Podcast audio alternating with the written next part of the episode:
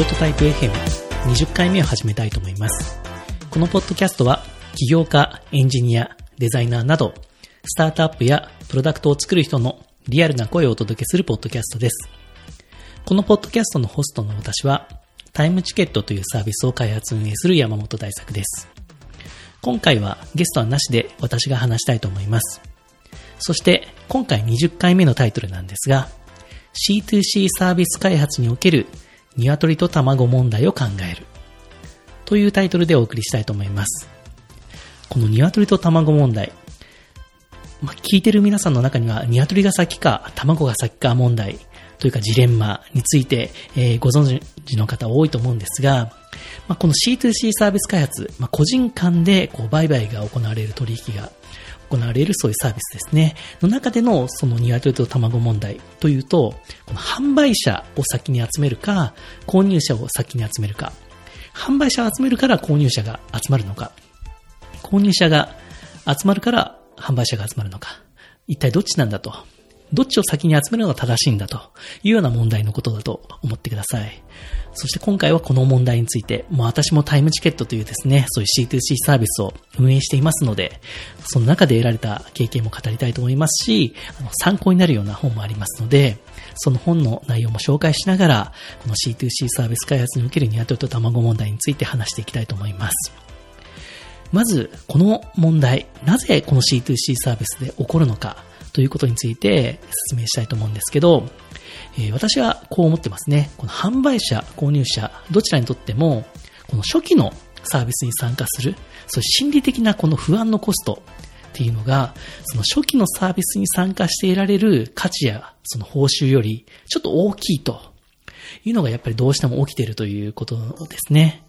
ただ、その中でそのサービスが大きくなった場合は、その販売者、購入者、両者にとって心理的不安が小さくなるので、参加しやすくなっていくんだということが、えー、非常にどんなサービスでも起きているかと思います。まあ、非常に難しい問題ですね。まあ、私はタイムチケットの場合は、えー、まあ、どちらから集めたかというと、この販売者の方から集めたんですけど、それはあの、そんなに深く考えてなくてですね、あの、個人的にサービスとして自分がそのサービスの中で使うんだったら、その売る方だなと、時間を売る方として使いたいなと思ったから、そのサービスとしてはこの売る人のための機能をちょっと厚めに作って、リリースしたという経緯があります。ただやっぱりあの、世の中のまあ、いろんな C2C サービスを運営している人の中には、すごくノウハウを持っている方がいて、今回ちょっと参考したい、えーえー、紹介したいのが、この2冊の本があります。で、1冊がですね、えー、プラットフォーム革命、経済を支配するビジネスモデルはどう機能し、どう作られるかという本ですね。これ現代はモダンモノポリーズという本です。黄色い表紙の本ですね。で、もう一冊、えー、プラットフォームレボリューション。未知の巨大なライバルとの競争に勝つためにという本ですね。これは白に赤い帯が入ってる本ですね。ちょっと、こう、現代が違うんですけど、日本語のタイトルだとプラットフォーム革命とプラットフォームレボリューションで非常に似ているので、ちょっとわかりにくいんですが、え内容はどちらも本当に素晴らしい本ですね。で、この中で、あの本当に面白いのが、えっと、どちらの本にもですね、あの、このプラットフォームの鶏と卵問題をどう、えー、乗り越えていくかという章があるんですね。なので、ここの C2C サービスにおける鶏と卵問題っていうのは必ずやっぱり、えー、誰しもが直面している問題なんだなというふうに考えています。そして、まあ、私がこの本の中から、えー、まあ、いろんなこう戦略というか、その問題を解決するための方策が書いてあるんですが、これはいいなと思ったのをいくつか紹介したいと思います。えー、1個がですね、えー、種まき戦略。えー、プロデューサーの仕事をするということですね。これちょっと、1個の本で種まき戦略と書かれていて、もう1個の本でプロデューサーの仕事をするみたいな、えー、説明がされてるんですが、まあ、どっちも同じようなことを言ってると思ってください。で、この種まき戦略なんですけども、まあ、参考になってるこの戦略を使ったサービスとして挙げられてたのが、このクオーラというあの Q&A のサービスですね。で、クオーラは最初立ち上げ時に、その創業者3人が、やっぱりこう、著名な、こう、スタートアップ界隈で著名な人たちだったので、自分たちでそういうテクノロジーに関する質問を投稿して、自分たちで回答していたというような事例がありました。で、その、こう、質の高い、その Q&A のやり取りを見て、そういうテクノロジーの専門家とか、ベンチャーキャピタリストとか、起業家が多く集まってきたというような事例が書いてありました。まあ、タイムチケットも、まあ、これは非常にやってたものかもしれませんね。ちょっと考えずに、もう自然とやってたんですけど、やっぱり自分でもうどんどん時間を売りましたし、自分の友達にも、まあ、自分と似たようなタイプの人ですね、に進めて、どんどんその時間のチケットを作ってもらって、使ってもらってましたね。ただ、ちょっと僕はこの本の中で紹介されてる、ちょっとどちらの本かを忘れたんですが、ちょっとこれはあまり納得いかないこの種まき戦略だなと思ったのが、こう、男女のマッチングアプリで、こう、架空のこの女性プロフィールを作って、その男性ユーザーをこう誘導するみたいな、そんな事例があったんですけど、これはちょっと今やるとどうなんだろうな、というような思いがあります。えー、まあ、時代によって、まあ、うまくいったその戦略もあれば、今だと、そういう架空プロフィールを作ると、あまりうまくいかないのではないか。バレた時には、ちょっとこう、非常にこう叩かれて、そのサービス自体がダメになってしまうのではないかなという思いがあります。はい。では、ちょっと次の戦略ですね。えー、次は、え、シングルサイド戦略、え。シングルユーザーユーティリティを提供ということですね。シングルサイドっていうのは、その、販売者側か、購入者側かという、どちらのサイドのユーザーかということなんですが、え、シングルサイド戦略は、え、購入者なら、もう購入者のためだけの機能を充実させて、そっちのユーザーを集めていこうというような戦略ですね。え、これは事例として紹介されてたのが、え、初期のインスタグラムが出てましたね。確かに初期のインスタグラムは、あの、独特のこのレトロなフィルターが写真にかけられて、なんか写真をこうおしゃれにするためのツールとして最初使われてたような印象が確かにあります。で、それを使われることによっていろんなユーザーがそのアプリを使いたいと思うようになって、まあ、SNS としてどんどん広まっていったというようなそんな事例が紹介されていました。あと、これはどちらの本でも紹介されてたのが、このオープンテーブルですね。このレストランの予約サイトですけども、オープンテーブルも初期はもう、えー、レストランを予約する、そうユーザーへのアプローチは一切せずに、えー、レストランのアプローチして、レストランを簡単に予約できる、そういうサイトとして、えー、まずはこう売り込みをかけたみたいな例が書いてありました。そしてオープンテーブルを使ったレストランが増えることで、えレストラン予約サイトで、えー、そのオープンテーブルを知るユーザーが増えて、どんどん広まっていくと。なので、このレストランがこうサービスのこのエヴァンジェリスト化していくみたいな。レストランはそれまでこう予約をこう電話で受けたり、ファックスで受けたりしていて非常にめんどくさかったので、なるべくこのオープンテーブルから予約してほしいということで、自然とこのレストランがオープンテーブルを使ってくださいというようになるというような、そんな事例ですね。はい、これもいい戦略だと思います。そして続いて、えー、便乗戦略。既存のネットワークを利用する。というのが、これは両方の本に書いてあったと思います。えー、よくここの便乗戦略で紹介されているのが、あの、Airbnb が、えー、クレイグスリストをこう、ハックというか、クロールして、そのクレイグスリストに載ってる、えー、情報、掲載情報を Airbnb の方にこう、自動的に掲載するような、そういうスクリプトを作ったみたいな事例が書いてあるんですけど、えー、昨今、これもさっきも言いましたけど、なかなかこういう手法はあまり取りにくいかなというふうに思いますね。非常にこのクレイグスリスト側からすると、非常にこの Airbnb が嫌なサービスに見えますし、まあさっきも言ったように、こういう手法が大っぴらになると、なかなかそういうサービスがあまり応援されないのかなというふうに思います。まあ、タイムチケットもたまにあるんですけどね、そういうタイムチケットと似たようなそういう C2C サービスを出そうとしてるサービスのなんか社内の人が、えー、ダイレクトメッセージでタイムチケットのユーザーにアプローチして使ってくれませんか？みたいな。っていうようなアプローチをしている事例が、まあ、たまにあるんですけどね、まあ、即見つけて、こう、警告してやめてもらうんですけど、非常にこう、いい気がしないですね。まあ本当に僕もそのサービスのことは、あの、忘れられないですね。あまりこう、尊敬していたサービスだったんですが、ちょっと今ではあまり好きじゃないサービスになってしまいました。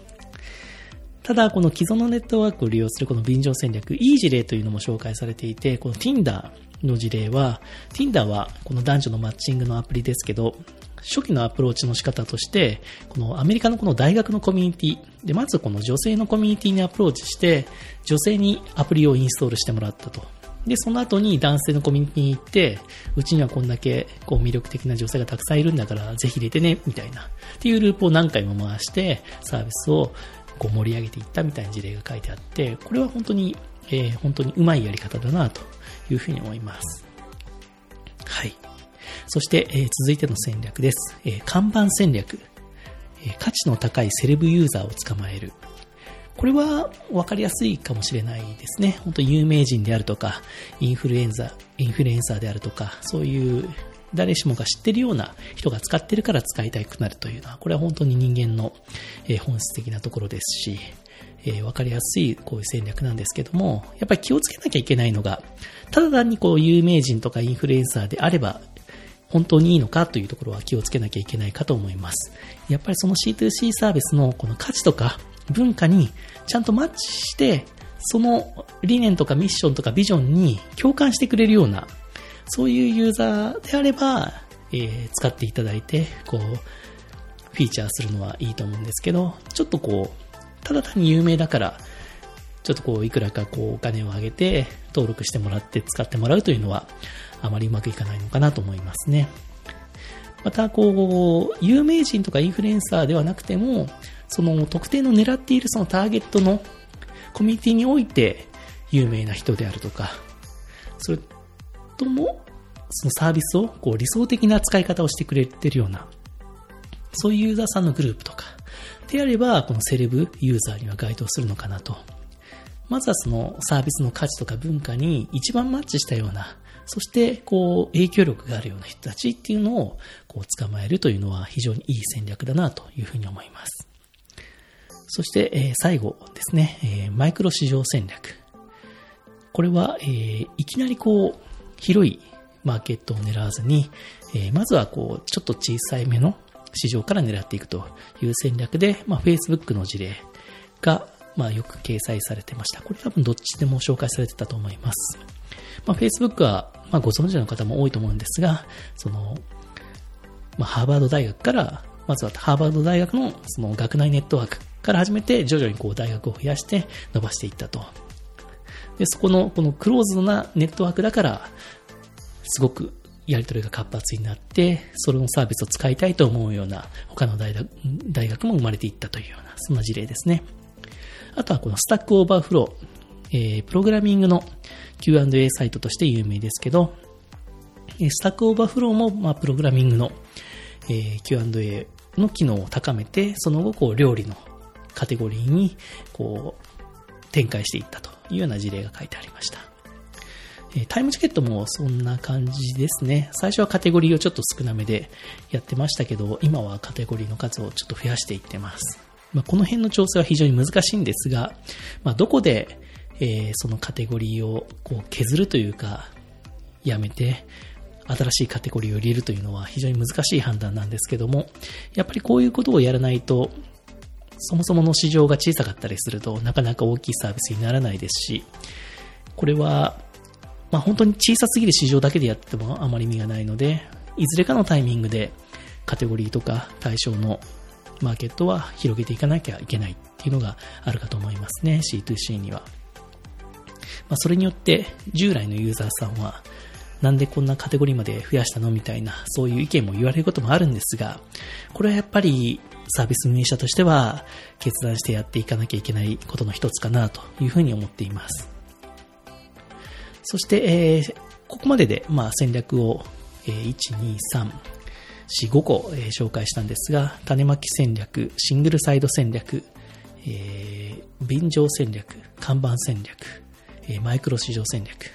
えー、先ほど紹介した2冊の本にはですね、もっとこう、たくさんの戦略が書いてあるんですが、個人的に、え納得感の高い戦略について、え5つ、え紹介しました。そしてまあこの戦略やったからといって、まあサービスがすぐ伸びるというわけじゃないんですが、一つの参考になる戦略かと思います。そしてこの戦略を用いて、まあ、どちらかのユーザーを集めていった後は、ポイントは、その C2C サービスのポイントは、この販売者とその購入者の両方の役割を果たせる、そういうユーザーグループを見つけるという、そのプロセスが非常に重要ですね。えー、まあ、本でも紹介されてました。あの、エッチという、あの、手作り品の EC のマッチングサイトでは、えー、手作りの、その、品を、こう、作ってる人が、よく他の人のその手作り品を買うという傾向を見つけて、そういう作る人が買う、うまく買えるように、そこの動線を作ったという事例が紹介されてました。で、Airbnb の事例も紹介されていて、Airbnb の場合は、一度でもそれをゲスト、ゲストとして誰かの家を、えー、こう宿泊して使った人が、次に非常に自分がこう、いいホストになって誰かをこう止める、そういう体験を提供しているという、えー、こう数値というか、そういうデータを見つけて、え、利用した人にホストになりませんかというような動線を作ったという事例が紹介されてました。この販売者、購入者、両方の役割を、えー、非常に活発に行っているのは、まあ、メルカリも非常に有名ですね。えー、うちの奥さんも本当に両方よく使ってますね。まあ、メルカリがよくいけてるのは、えー、出品したものが売れた時に、そのポイントになって、そのポイントを、で、他のものを買えるというところが非常にこう洗練された、えー、UX になってるとなのであんまり引き出す人がそんなにいないのかなというふうに思ってます。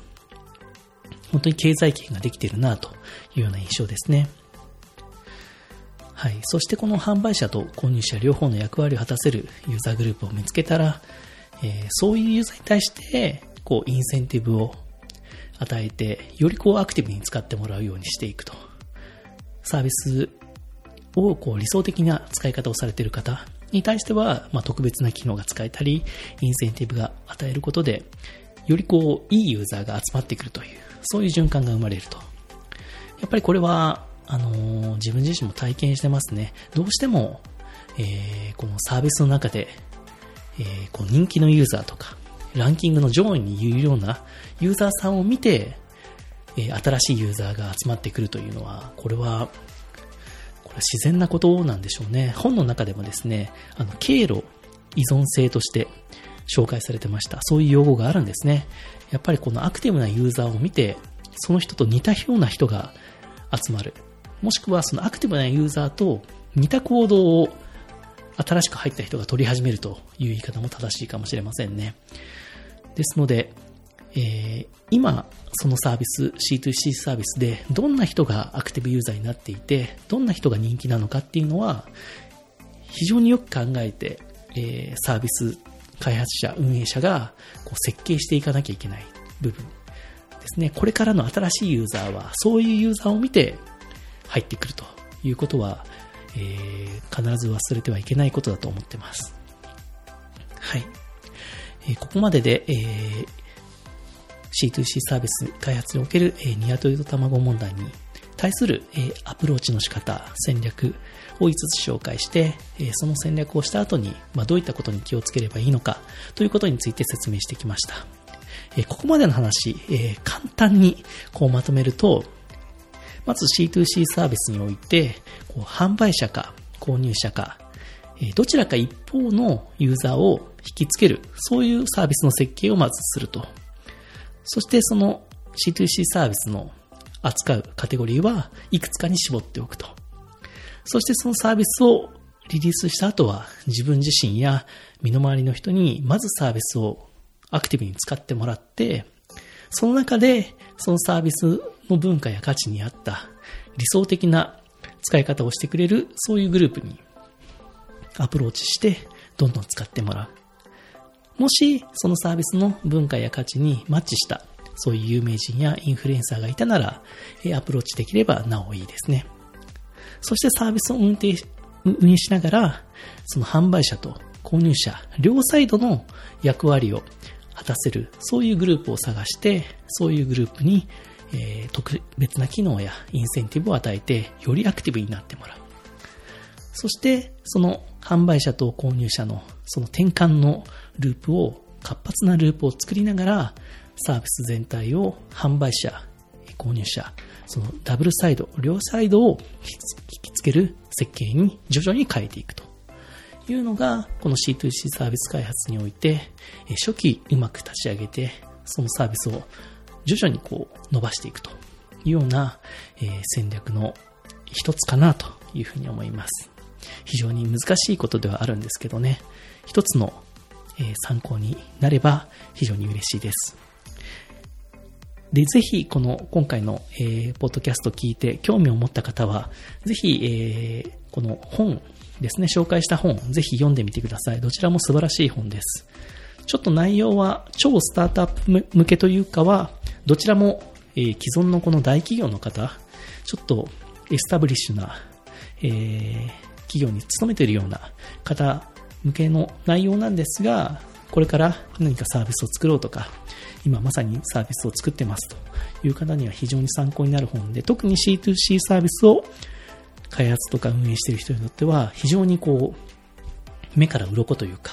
そういう文章がいくつもある本なので、ぜひ読んでみてください。あの、端末のですね、この用語集、